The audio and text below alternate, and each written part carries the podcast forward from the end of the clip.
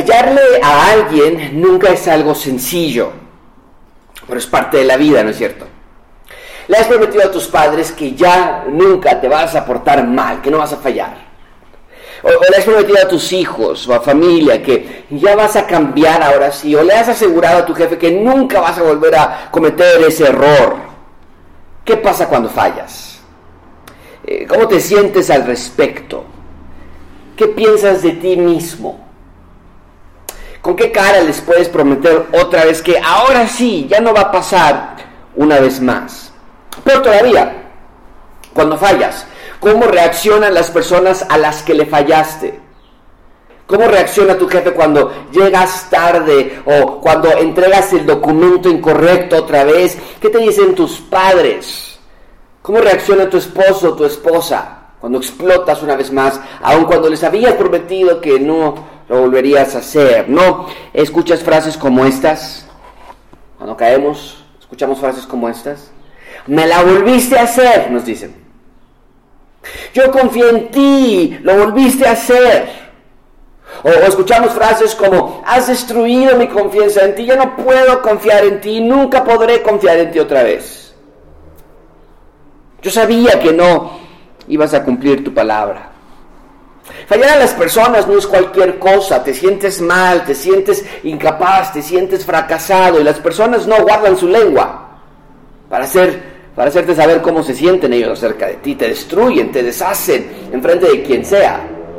Pero te puedo decir algo, nada de eso se compara con lo que vamos a estudiar hoy. El texto que tenemos frente a nosotros nos va a mostrar a un hombre que fracasó terriblemente, pensó que haría una cosa, prometió que actuaría de una manera, aseguró que no iba a fallar, pero cuando llegó el momento falló y falló en grande. Vamos a, ver a este hombre Pedro y las escrituras nos van a llevar a sentarnos junto a él. Y, lo vamos a ver con muchas emociones que tú y yo también experimentamos. Vamos a ver a Pedro angustiado, ansioso, temeroso, obsesivo. Lo vamos a ver con un desorden de personalidad. Lo vamos a ver mentir, mentir, mentir y al final vamos a verlo en una profunda depresión. Amigos, es como si Dios nos pusiera un grandísimo pizarrón para mostrarnos en este gran pizarrón cómo somos nosotros como seres humanos. Vamos a ver que todos los problemas emocionales de, de Pedro nacen por un corazón caído y pecaminoso. Con los problemas que te acabo de mencionar como la ansiedad y la depresión y los trastornos de personalidad, el mundo nos trata de convencer que nuestros problemas son biológicos y químicos solamente.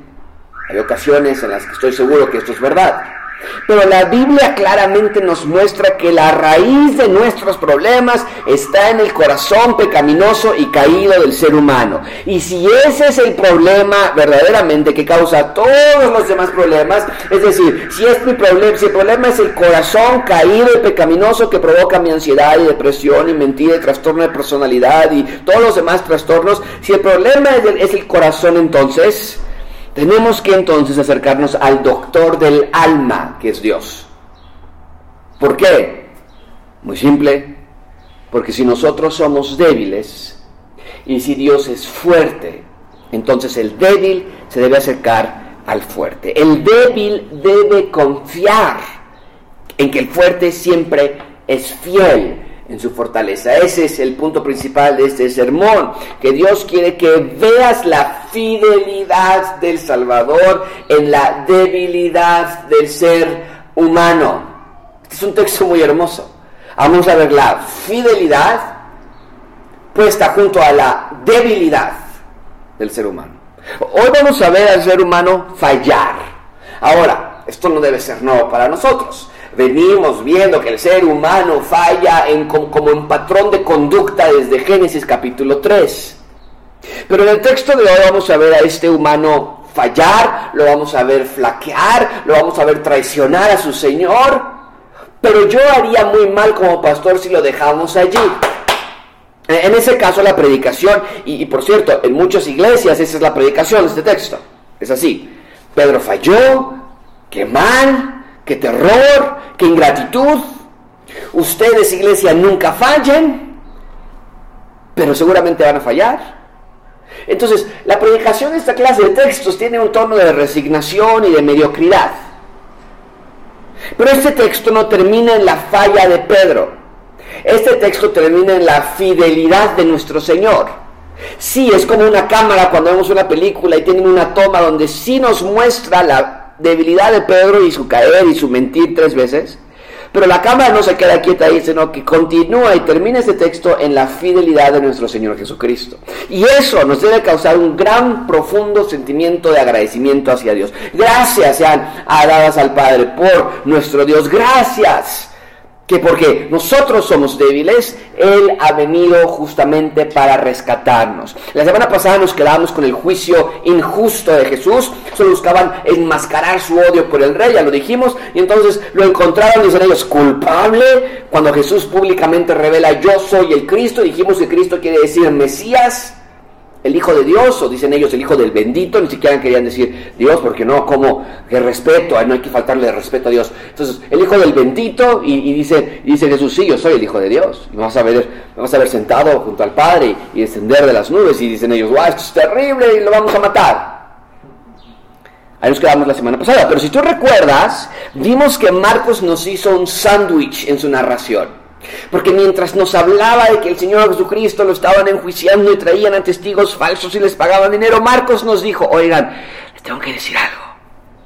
Pedro está ahí abajo. Venlo conmigo una vez más, versículos 53 y 54. Trajeron a Jesús, al sumo sacerdote, se reunieron todos los principales y los ancianos y los escribas, y casi como susurrándonos, Marcos nos dijo la semana pasada.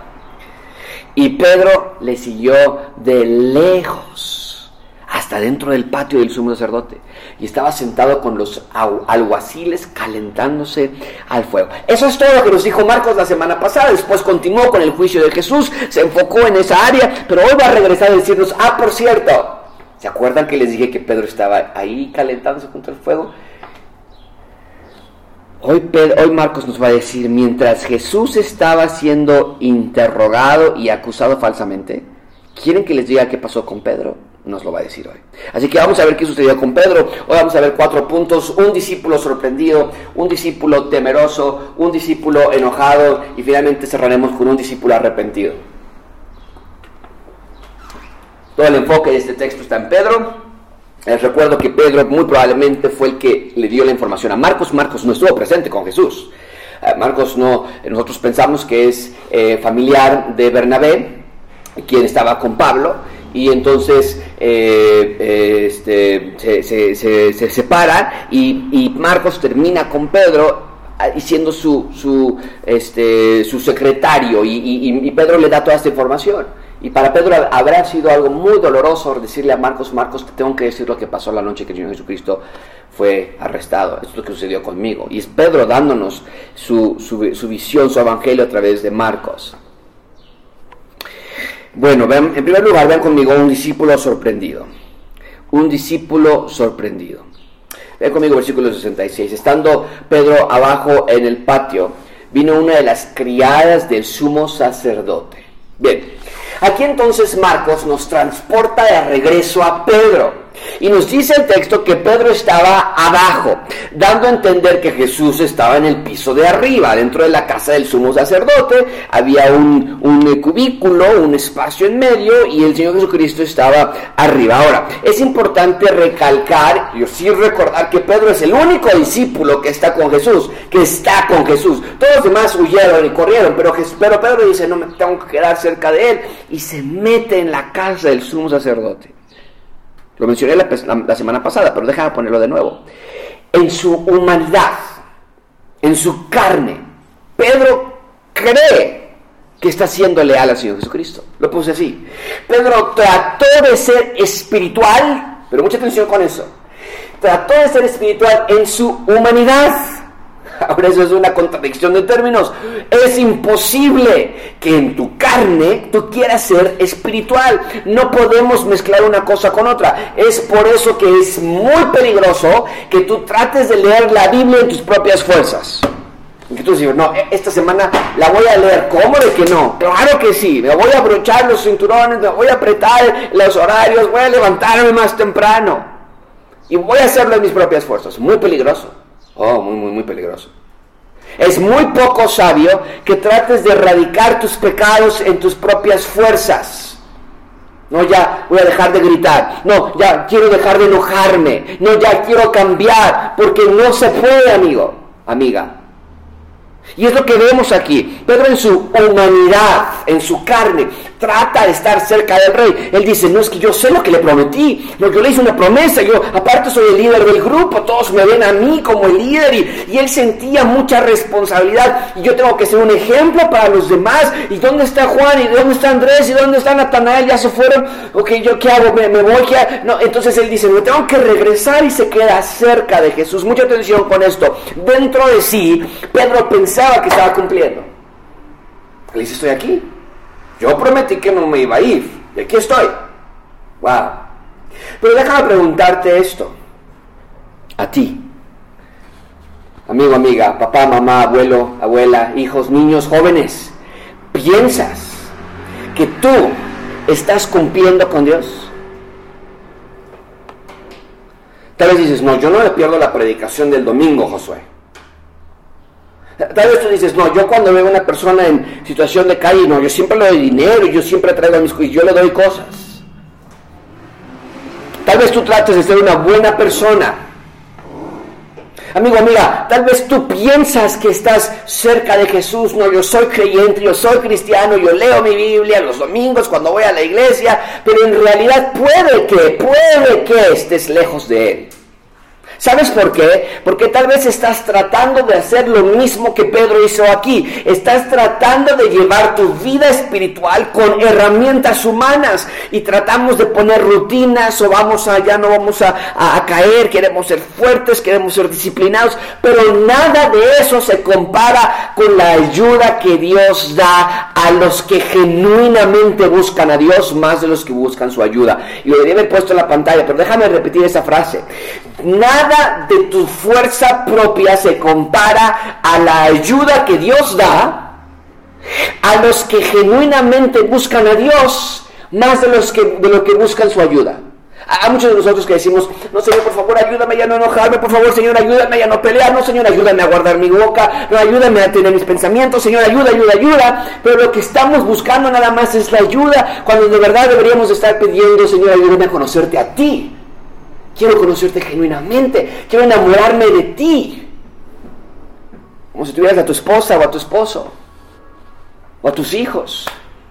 Y a la esposa le dijeras, esposa, no, yo te amo mucho, pero por favor ayúdame que recógeme cuando salgo de trabajar y por favor la casa limpia y esto y aquello y ayúdame con esto y ayúdame con el otro y por favor no vayas a, y no vayas a dejar que yo me vaya a enojar y no. Y la esposa va a decir, el esposo va a decir, bueno, ¿y nuestra relación qué? Vives conmigo, pero no vives conmigo. Y a veces si somos con Dios. Señor, ayúdame, ayúdame, ayúdame, pero Dios nada más ayuda a los que genuinamente le buscan a Él más de lo que quieren su ayuda. Y es lo que estaba Pedro haciendo aquí. Mucha atención, dejaba ponerlo aquí eh, de esta manera. Pedro pensó que podía tener una vida espiritualmente exitosa sin ser espiritual él mismo. qué, qué increíble, ¿no es cierto?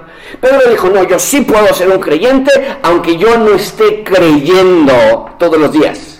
No, yo sí puedo ser espiritual, tener una vida exitosa espiritualmente aunque yo no esté siendo espiritual. Y cada uno de nosotros nos debemos identificar con Pedro. Hacemos lo mismo que él hizo. Hey, tú haces lo mismo que Pedro hizo. Y me entristece cuando yo caigo en ese error y me da muchísimo dolor y mucha tensión, me da mucha frustración. De que quiero yo vivir mi vida espiritual sin ser espiritual. Pero si la historia se quedara solamente allí, si este texto aquí se acabara, sería una verdadera desgracia, pero no es así. Marcos claramente nos da a entender, no dejes pasar eso por alto, que mientras Pedro estaba ahí abajo mordiéndose las uñas y, ay no, no, no puedo dejar al Señor Jesucristo, no, ¿qué hago? Me voy, y si me agarran, ¿qué va a pasar con mi esposa y mis hijos? ¿Quién les va a dar? Mientras él está con todos estos problemas de ansiedad, Jesús estaba arriba dándose por Pedro y por sus otros discípulos, desde luego. ¿Ves eso?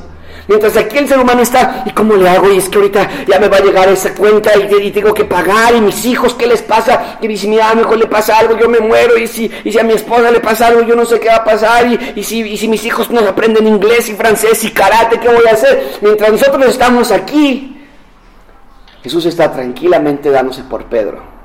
y por los discípulos. Eh, en otras palabras, vemos la fidelidad del Señor Jesucristo. Él arriba, Él estable, Él en silencio. Mientras podemos ver ahí abajo a la debilidad de Pedro.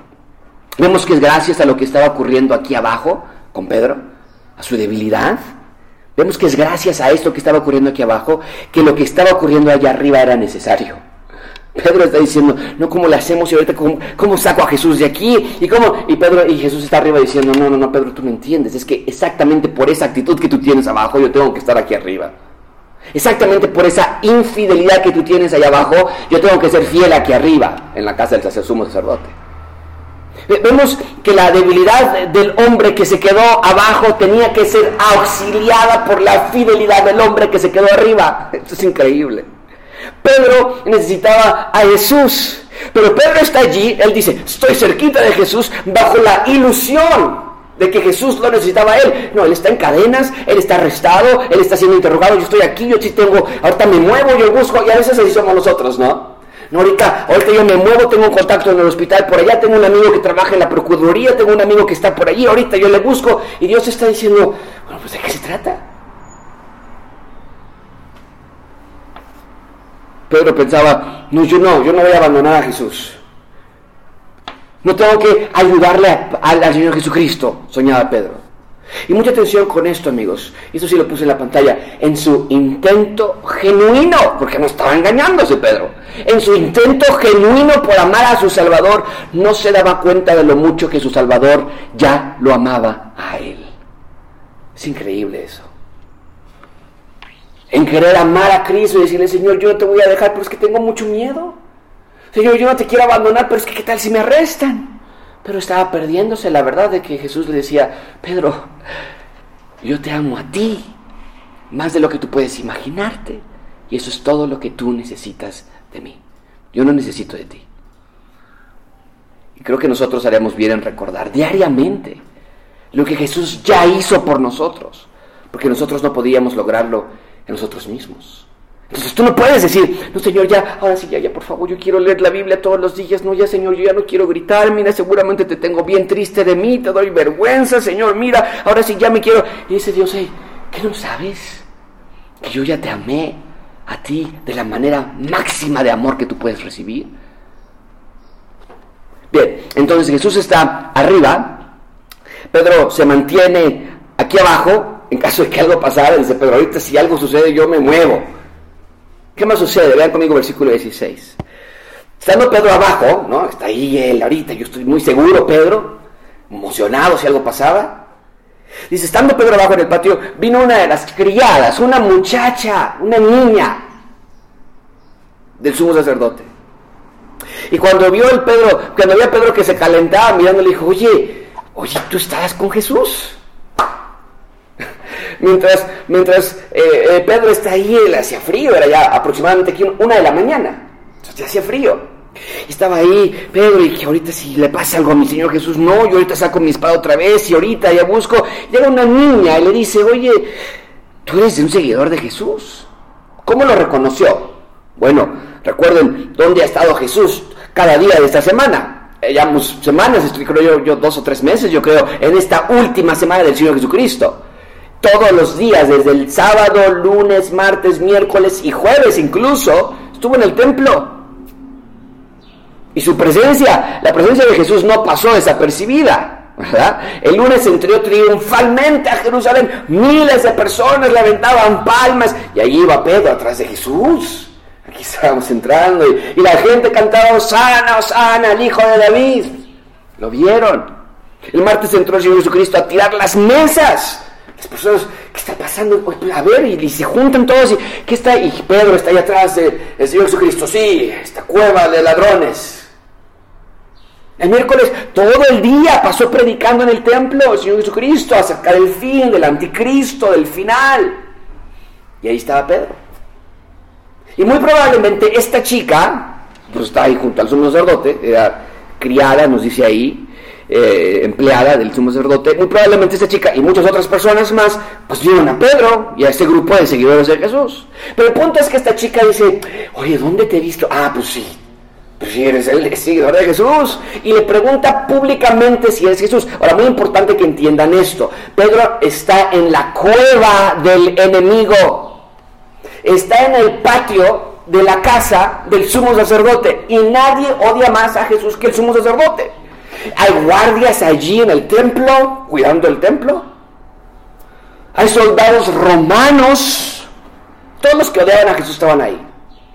Y evidentemente Pedro pues quiere pasar desapercibido y se inmiscuye entre la gente y la oscuridad de la noche, pero esta chica dice, ah, yo, yo, yo te conozco. Y la idea, la idea es que en voz alta hace la pregunta.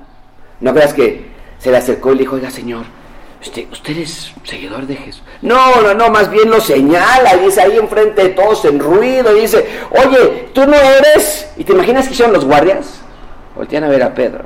Y, los soldados que estaban allí voltean a ver a Pedro y la muchacha está con sus deditos. ¿Eres tú, no? No, yo te vi con Jesús. ¿Qué hace Pedro para calmar la situación? Cuando tiene el dedo de la niña diciendo, eres tú, y los soldados lo están viendo y sacan sus espadas y están ahí, ¿qué dice Pedro? Vean conmigo, versículo 68. Mas él negó, diciendo, no, no, no, no le conozco. No le conozco, ni sé lo que dices. ¿Qué le había dicho el Señor Jesús a Pedro? unas cuantas horas antes. Es lo que le digo el Señor a Pedro. Pedro, vela y ora para que no entres en tentación. El espíritu está dispuesto, pero la carne es débil. No es exactamente lo que vemos aquí, amigos. La humanidad de Pedro, mucha atención con esto, la humanidad de Pedro reacciona para supervivencia. Como si tú te caes, te tropiezas y, ni la piensas, pones tus manos para proteger tu rostro, tu cara, tu cuerpo. Si alguien te va a dar un puñetazo, ni lo piensas, ni el cerebro te dice nada. Tú cierras tus ojos y te volteas de manera natural. Aquí es lo mismo. La humanidad de Pedro reacciona para supervivencia. Él no pensó en mentir, él no, hizo un plan premeditado. Su plan no era ir ahí y decir, yo voy a entrar ahorita a la casa del sumo sacerdote y cuando me pregunten yo digo que no lo conozco. No, él iba con todo lo contrario. Pero la carne, amigos, es un enemigo cruel. No te da tregua. Y reaccionamos en nuestra humanidad. ¿No te ha pasado eso? Que gritas oye, ¿qué te pasa? Y cuando dejas de gritar dices, ¿qué, hice? ¿Por qué? ¿Por qué reaccioné así? ¿No te ha pasado que te enojas o te desesperas o mientes o insultas casi de manera que no lo pensaste? Eso, amigos, es tu humanidad. Y la tendencia de nuestra carne es hacia el pecado. Entonces tú puedes decir, no, no, no, ya, Señor, sí, yo ya veo cómo quieres obrar en mi vida. Y alguien se te mete en periférico, oye, que te largues de aquí. Y le tocas el claxon. Y cuando terminas, como que regresas dentro de ti y dices, bueno, pues ¿qué soy? Como Hulk, ¿no? Que explota. Y es lo que vemos aquí en la vida de Pedro. Esta chica, él estaba aquí, uy, está muy rico el calorcito, está y de pronto lo toma por sorpresa, de manera inesperada. No lo vio venir, Pedro. No había orado, Pedro, para resistir la tentación. No había orado, se la, se la pasó durmiendo. Y el momento en que menos lo esperaba, sus promesas de que no, yo voy a morir junto a Jesús, se murieron rapidísimo. Amigos, esta lección, Pedro, Nunca lo olvidó. Esto quedó grabado en su mente para siempre. Y con mucho amor, años después, Pedro escribió esto para nosotros. Escuchen. Sed sobrios y velaz, porque el adversario, el diablo, como león rugiente, anda alrededor buscando a quien devorar. Así que hagamos caso al mismo Pedro. Hazle caso a Pedro. Él no lo vio venir. Y en su falta de preparación encontró no éxito, fracaso. Como si dijeras, voy a ir a correr aquí al bosque Tlalpan y te vas con tus lentes para que no te vaya a entrar ninguna bicho cuando estás corriendo y te vas con tu ropa esa de corredor, ¿no? Para que haya más eh, ese aerodinámico y, llevas coderas y llevas tu bote de agua aquí, pero no llevas tenis y no tienes calcetines. Y es como si pensaras, pues a ver qué tal me va. Igual y chicle y pega. Y si corro unos 3, 4 kilómetros. No, no, no tienes que preguntarte cómo va a salir. Va a ser un caos, va a ser un fracaso, va a haber dolor. Y si tú quieres llevar tu vida espiritual y decir, ay, ya mañana es lunes, a ver cómo me va. A ver cómo va esta semana. Le voy a echar muchas ganas para leer mi Biblia esta semana. No, yo le voy a echar para ya no pelearme, para ya no enojarnos. Ya vamos a estar bien, esposa. Ya vamos a estar bien, hijos, ¿ok? Vamos a cambiar. A ver cómo nos... Igual chicle y pega, decimos. ¿Te puedo decir de una vez? Sin oración, sin preparación, sin velar, estás por encontrar fracaso. Así que sé radical, sé valiente, sé aguerrido, sigue adelante, pelea la buena batalla, vale la pena, ora para resistir la tentación, no durante, que es importante. Pero muchos de nosotros, aquí está Pedro, no, no hubo tiempo para orar, el tiempo era antes. Muchos de nosotros encontramos la tentación y caemos redonditos. El tiempo es orar antes, Señor. Hoy ayúdame a resistir la tentación. Ni sé de dónde van a venir. No sé si va a ser con el, el trabajo, no sé si va a ser algo que se aparezca en la computadora y que, ¿qué es esta imagen? A ver, le doy clic. O no sé si va a ser algún enojo. Yo no sé, apenas estoy despertando, pero tú sí sabes. Ayúdame a resistir la tentación, Señor.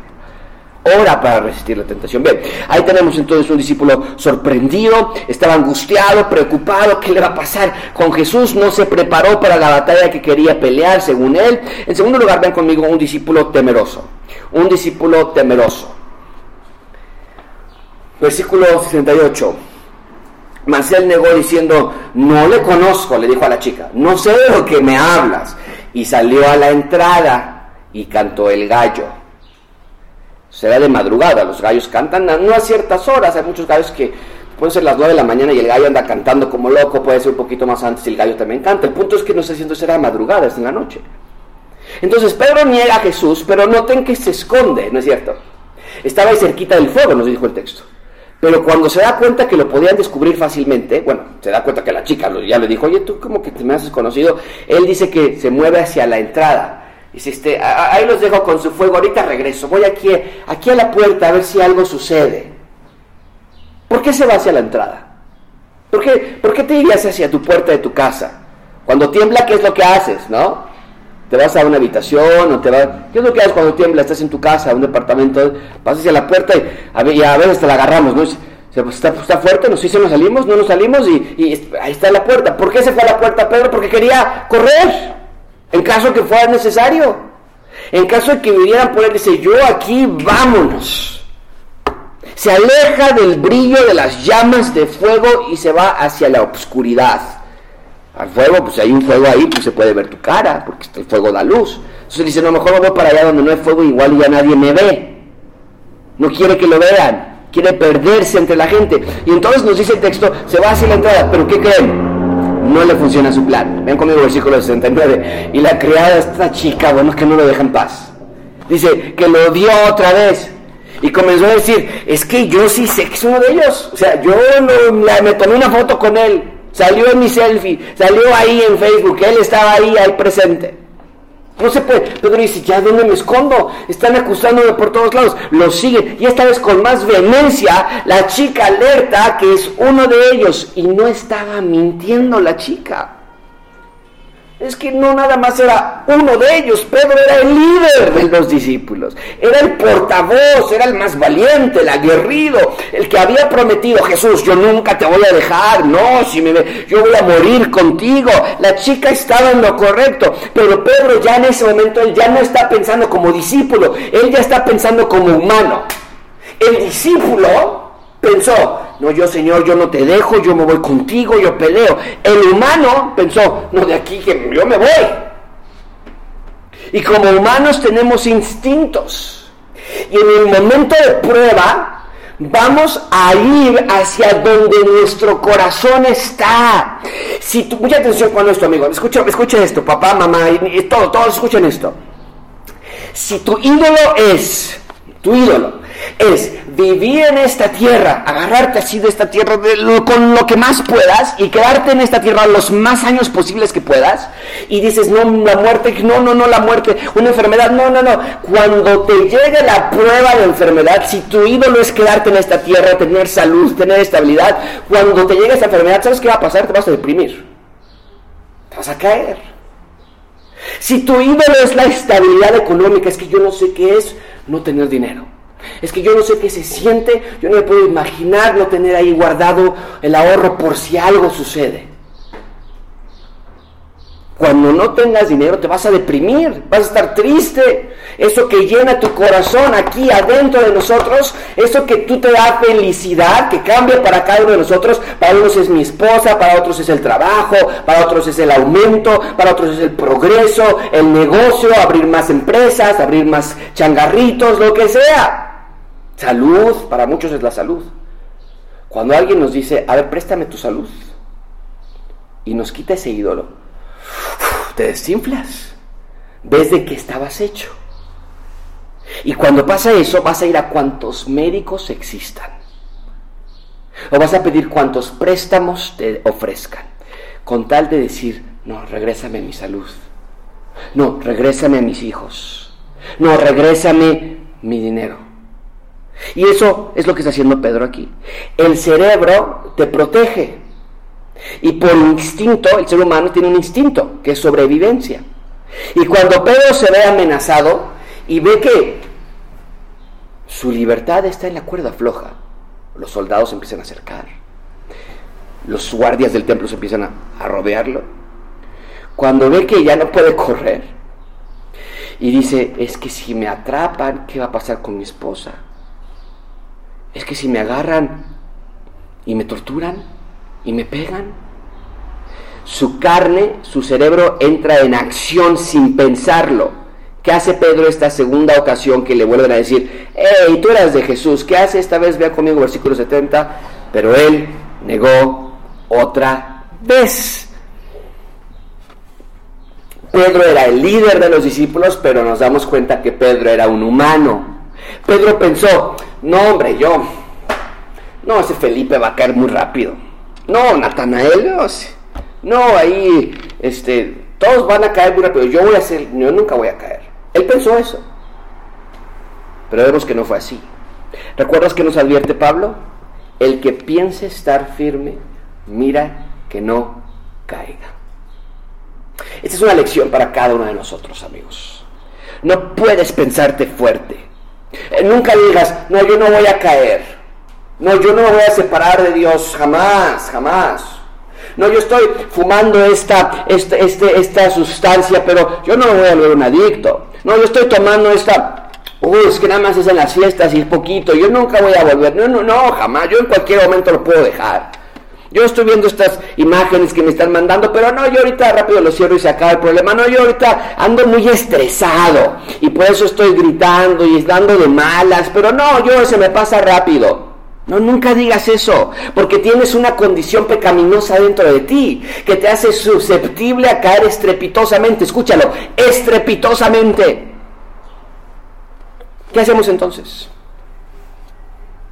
Orar y velar para resistir la tentación. ¿No es verdad? Nos tomamos de la mano de Dios confiamos en Él, obedecemos a nuestro Rey y día a día vamos dejando que Dios nos limpie y que purifique nuestro corazón. Bien, el punto entonces es que ahora Pedro está nervioso, se siente atrapado, está angustiado, ansioso, temeroso, preocupado. ¿No te suena familiar? ¿Has estado con trastornos de ansiedad? ¿No puedes dormir? Estás preocupado de todo y hasta incluso de lo que ni sabes de qué te preocupa. Vemos estos problemas conductuales en la Biblia, no es nuevo. El manual de diagnóstico, psicología, que cada vez se agrega más y más y más trastornos, no es nuevo. Aquí está. Estos problemas están en la Biblia y al final vamos a ver qué es lo que trajo paz al corazón de Pedro. Pero te puedo adelantar que la manera en la que Dios cura nuestro corazón no es por medio de métodos seculares, sino espirituales. En tercer lugar, ven conmigo, un discípulo enojado. Uy, ya se enojó Pedro. Vamos a ver por qué se enojó. Ven conmigo versículo 70. Ven cómo las escrituras nos van eh, encaminando junto con él y vamos viendo todas esas cosas en su corazón. Ven conmigo 70. Dice, y poco después, Los que estaban allí dijeron otra vez a Pedro, no es que, mira, discúlpame, pero es que verdaderamente tú eres uno de ellos. Porque eres Galileo. O sea, cuando tú hablas tienes un acento semejante al de Galileos, a los de, a los de Galilea. Recuerda que Jesús era de Galilea, Nazaret, que está en el norte de Israel. Entonces vemos que una tercera y última vez lo increpan acerca de su identidad. Claro que eres uno de ellos, pero no te hagas. Hasta te oyes, tienes un acento regional de allá, como los, los, no sé, los de Monterrey tienen una manera de hablar y los de Tabasco tienen otra y los de Quintana Roo. Aquí dicen, no, tú eres de Galilea. Recuerden, en este momento están en Jerusalén, Galilea está acá arriba, y bajaron a Jerusalén, ¿por qué? Porque era la Pascua y era el tiempo de celebrar y, irónicamente era el tiempo de celebrar la victoria de Dios sobre Egipto, que los rescató. Entonces están ahí en Egipto, eh, perdón, están ahí en Jerusalén. Y lo desenmascaran, dicen, tú tienes tu acento, tú eres, tú eres de ellos. ¿Cómo lo tomó Pedro? Vean conmigo versículo 71. Entonces, wow, él comenzó a maldecir y a jurar, no conozco a este hombre de quien habláis. ¡Wow! ¡Wow! Fuimos primero de estar nervioso a después estar ansioso, temeroso y ahora seriamente molesto. La idea que nos dice el texto que comenzó a maldecir, lo más probable que piensan los teólogos es que se refiere a que se estaba maldiciendo a él mismo. Es decir, para dar credibilidad a su afirmación de que él no conoce a Jesús, entonces se maldice a sí mismo. Probablemente decía algo así, no sabemos, pero la idea es que él decía algo así, que no lo conozco y si estoy mintiendo, que sea yo maldito. Que maldiciones me caigan si es que estoy mintiendo, te estoy no conozco a, a Jesús. Y nos dice el texto que también comenzó a jurar lo juro. Y si estoy mintiendo, que me muera. No es lo que es la idea. Que las peores maldiciones me caigan. ¿Qué nos dice esto? Que Pedro estaba desesperado y haciendo uso de todo lo que se le venía a la mente para no ser arrestado.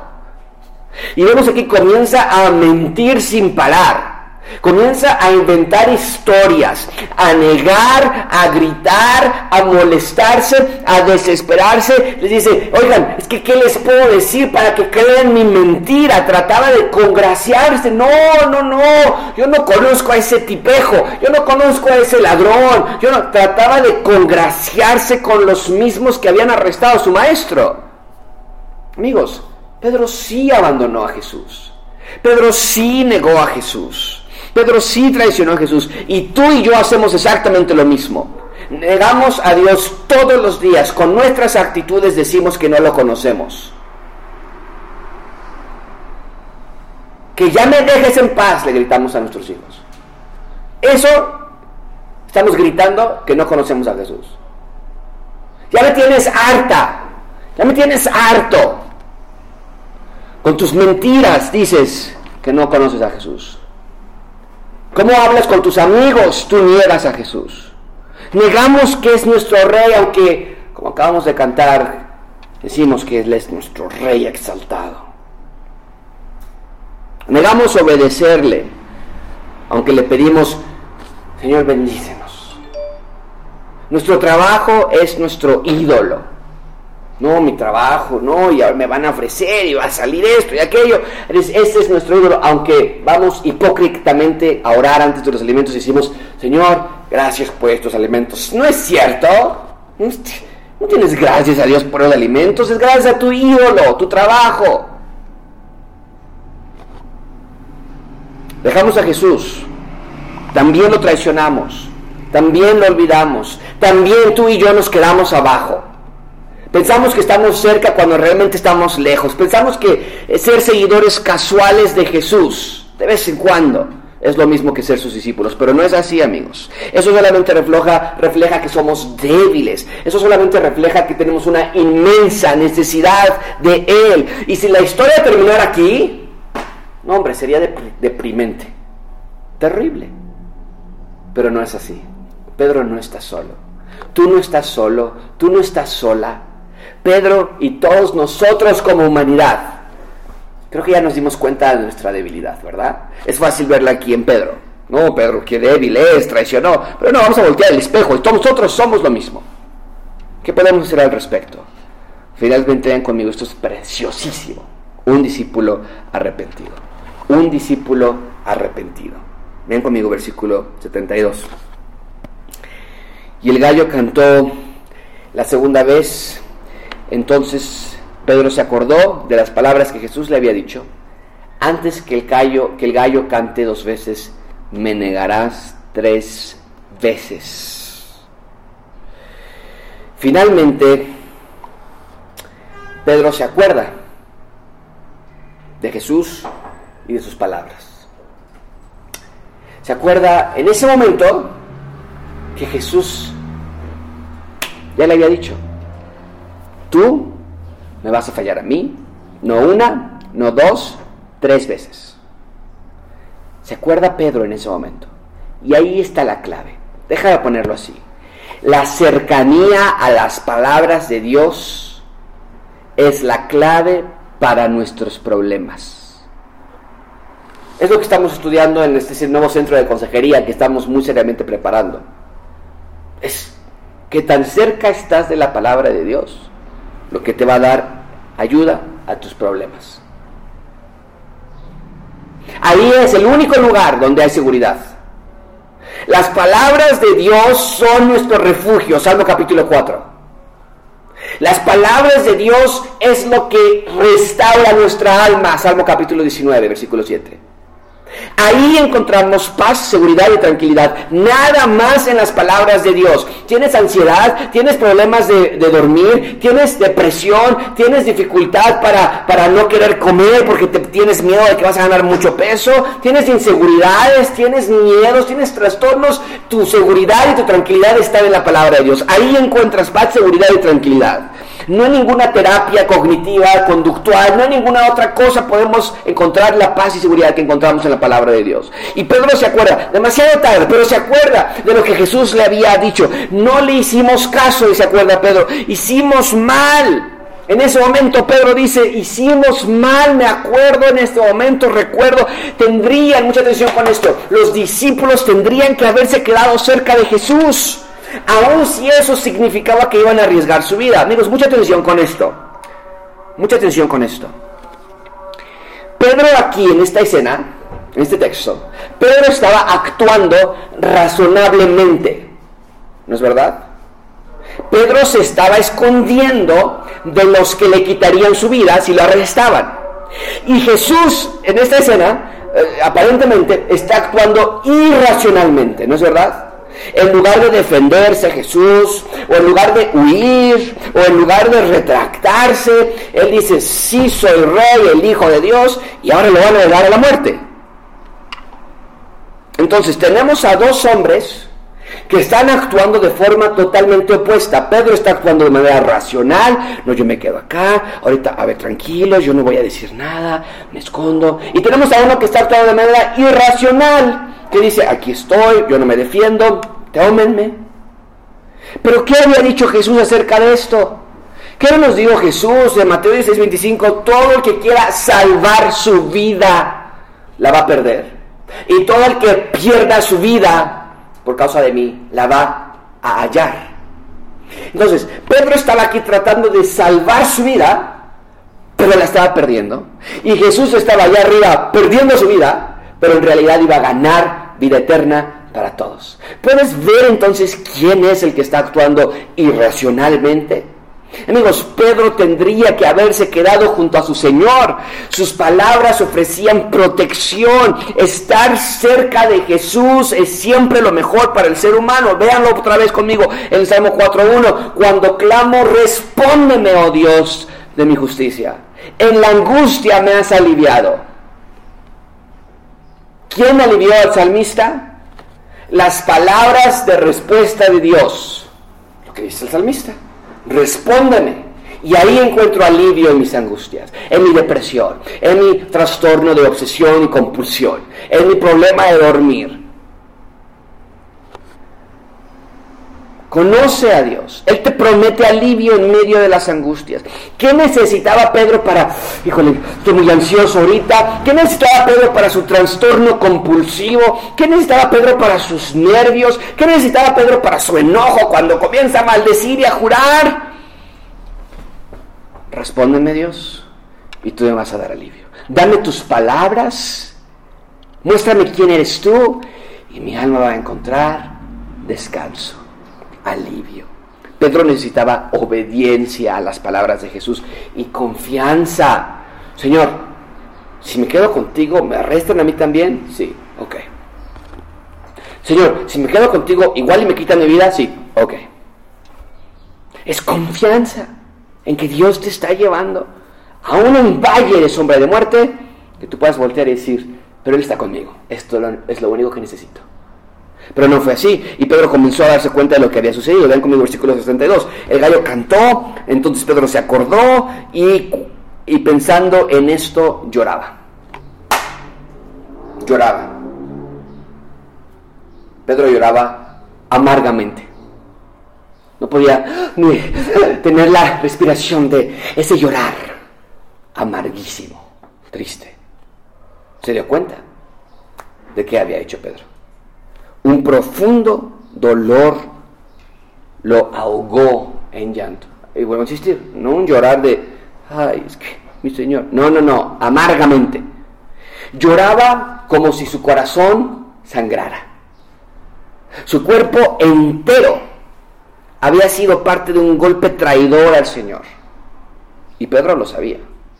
El temor lo conquistó, el miedo lo congeló, no pensó, no estaba preparado, no había orado. Su maestro le dijo, vela y ora, pero Pedro no lo hizo y ahora sentía un amargo dolor. ¿Por qué? Porque Pedro estaba arrepentido, estaba arrepentido de su pecado, se dio cuenta de lo débil que es él y de lo fuerte que es Jesús. Ahora, mucha atención con esto. ¿En qué sentido era fuerte Jesús?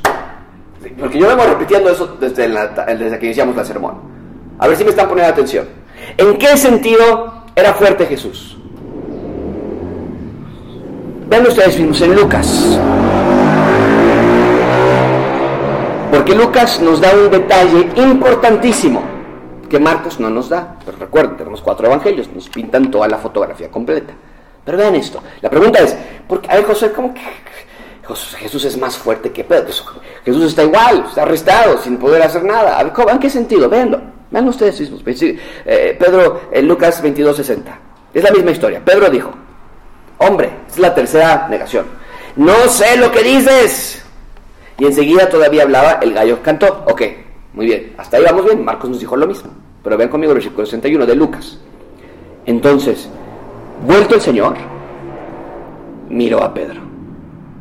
Y Pedro se acordó de la palabra del Señor que había dicho antes que el gallo cante, me negarás tres veces. En algún momento entonces, cuando el Señor Jesucristo lo están llevando de arriba para abajo, lo están entrevistando, lo están interrogando y lo mandan para acá y lo mandan de regreso, eh, Pedro niega al Señor Jesucristo y en ese momento, la tercera ocasión de negarlo, dice el texto que voltean y la mirada de Jesús se encuentra con la mirada de Pedro.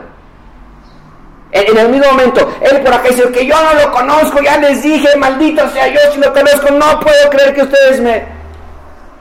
Y la mirada de Jesús se encuentra la de Pedro. ¡Wow! Las miradas de Pedro y Jesús se interceptan.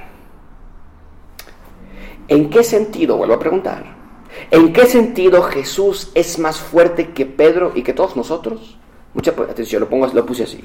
Jesús es más fuerte en que obedeció en una manera que nadie jamás lo ha hecho. Jesús obedeció a la perfección. Jesús sí hizo lo que Pedro no pudo. Jesús sí perdió su vida para ganarla. Jesús sí fue pobre en espíritu. Jesús sí fue perfecto y obediente y sumiso al Padre. Y cuando Pedro ve la mirada de Jesús, Pedro rompe en llanto. Pero, lo pongo así, pero era un llanto no nada más por lo que Pedro le hizo a Jesús.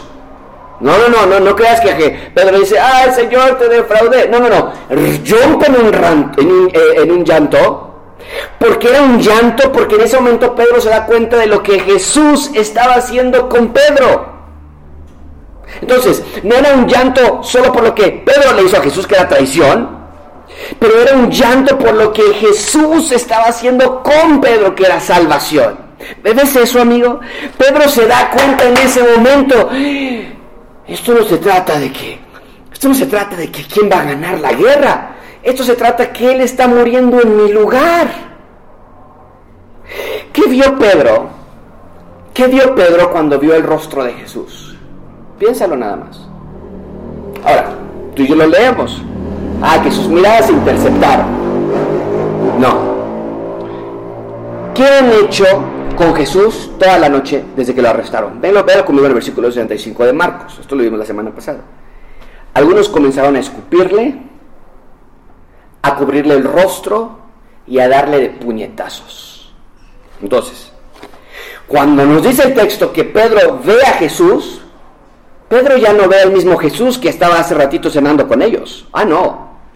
Jesús en ese momento ya estaba desfigurado, golpeado, moreteado, sangrando, probablemente su nariz ya estaba rota, escupido, torturado, humillado, físicamente débil, ojos hinchados. No, no, no, o sea, tú y yo leemos que Pedro vio a Jesús. No te imaginas el rostro con el que Jesús está viendo a Pedro. Y cuando Pedro ve a su maestro, él está por acá, que maldito sea que ya les dije que no lo conozco. Y cuando voltea a ver ese rostro ensangrentado y sus miradas se juntan, Pedro llora amargamente. Recuerda, lo mismo, de nuevo, no llora porque dice, ay Señor, te quedé mal. No llora en ese momento porque ve lo que Él está haciendo por Él, aun cuando Él lo ha traicionado tan fuertemente. Él, entiende en ese momento que he hecho contra este he pecado contra Él. En ese momento Pedro ve la gravedad del asunto. Pedro se da cuenta, Él me dijo que yo iba a fallar y no le hice caso.